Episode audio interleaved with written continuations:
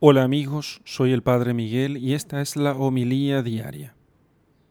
Lectura del Santo Evangelio según San Lucas capítulo 20 versículos 27 al 40. En aquel tiempo se acercaron a Jesús algunos saduceos.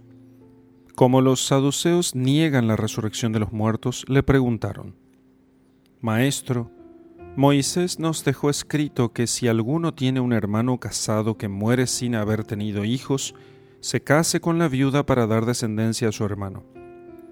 Hubo una vez siete hermanos, el mayor de los cuales se casó y murió sin dejar hijos. El segundo, el tercero y los demás, hasta el séptimo, tomaron por esposa a la viuda y todos murieron sin dejar sucesión. Por fin murió también la viuda.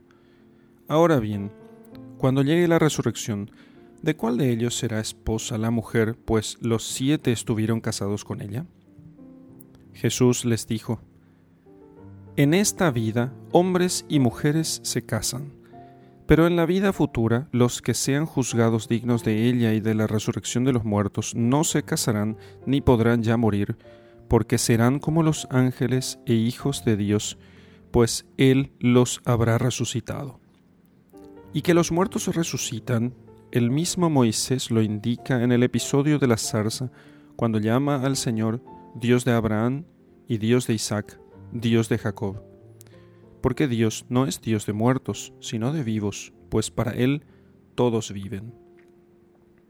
Entonces unos escribas le dijeron, Maestro, has hablado bien. Y a partir de ese momento ya no se atrevieron a preguntarle nada. Palabra del Señor. Gloria a ti, Señor Jesús. Entonces, hermanos, en aquel momento vinieron estos los saduceos que negaban la resurrección para proponerle una cuestión difícil e intentar poner una zancadilla a nuestro Señor. Y así, con un argumento que reducía al absurdo la, doctrina de la resurrección, eh, querían ponerle una trampa, porque según la ley judía, si un hombre moría sin dejar hijos, el hermano tenía obligación de casarse con la viuda para suscitar descendencia a su hermano. Entonces, las consecuencias de esta ley se, se, prestaban a que eh, pudiera presentarse un argumento mm, de apariencia sólida contra la resurrección. Entonces el Señor contestó con la cita de las Sagradas Escrituras, reafirmando la resurrección de los muertos y enseñando cómo serán los cuerpos resucitados. Y así se acabó el argumento de los saduceos. Pero la objeción mostraba por sí misma una gran ignorancia en el poder de Dios, que tiene la, el poder, la capacidad de glorificar, de, de elevar los cuerpos de los hombres a una condición semejante a la de los ángeles. O sea, los cuerpos resucitados serán cuerpos espiritualizados, aunque sean cuerpos. Y entonces, como el cuerpo resucitado de Jesucristo, y puede ser tocado, sin embargo, sin embargo, tendrán las propiedades de, de los espíritus. Y así, siendo inmortales, no necesitarán de la reproducción de la especie, que era, es una necesidad solamente para la vida mortal. Así que la actividad procreadora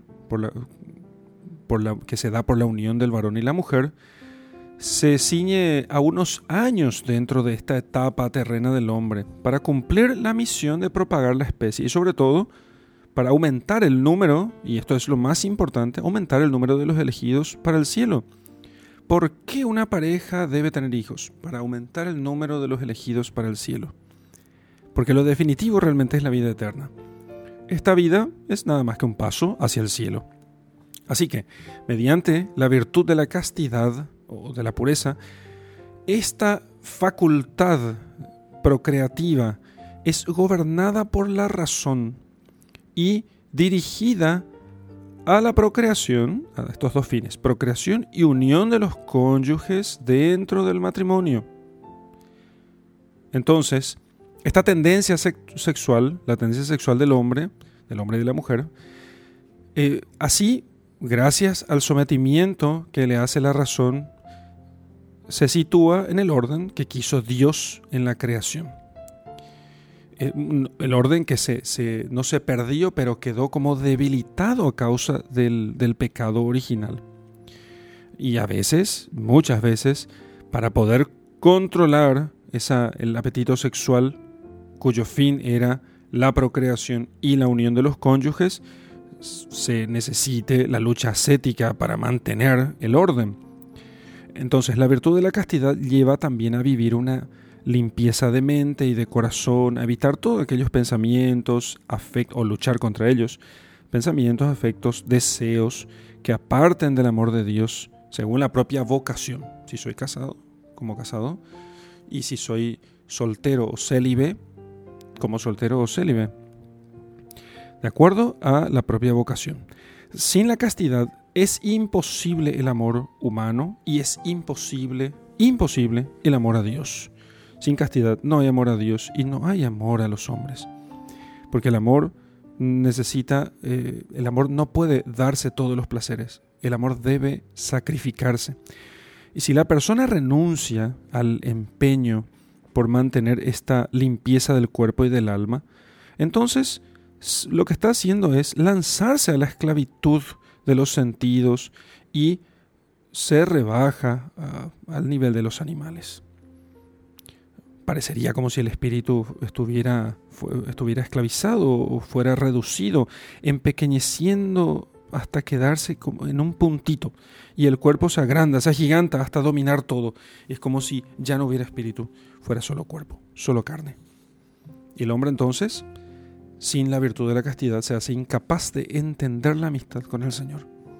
En los primeros tiempos, en medio de un ambiente pagano, hedonista, en los primeros tiempos del cristianismo, la iglesia eh, llamaba la atención con toda firmeza a los cristianos sobre los placeres de la carne que como crueles tiranos, después de envilecer el alma en la impureza, la inhabilitan para las obras santas de la virtud. Donde leemos este texto en San Ambrosio, en su tratado sobre las vírgenes, indicando así cómo había de ser tratado esos placeres de la carne que estuvieran fuera del orden querido por Dios. Porque la pureza dispone al alma para el amor divino, dispone al alma para el apostolado, dispone al alma también para toda obra buena. El alma que no lucha por la pureza, le costará mucho hacer el bien. En el nombre del Padre y del Hijo y del Espíritu Santo. Amén.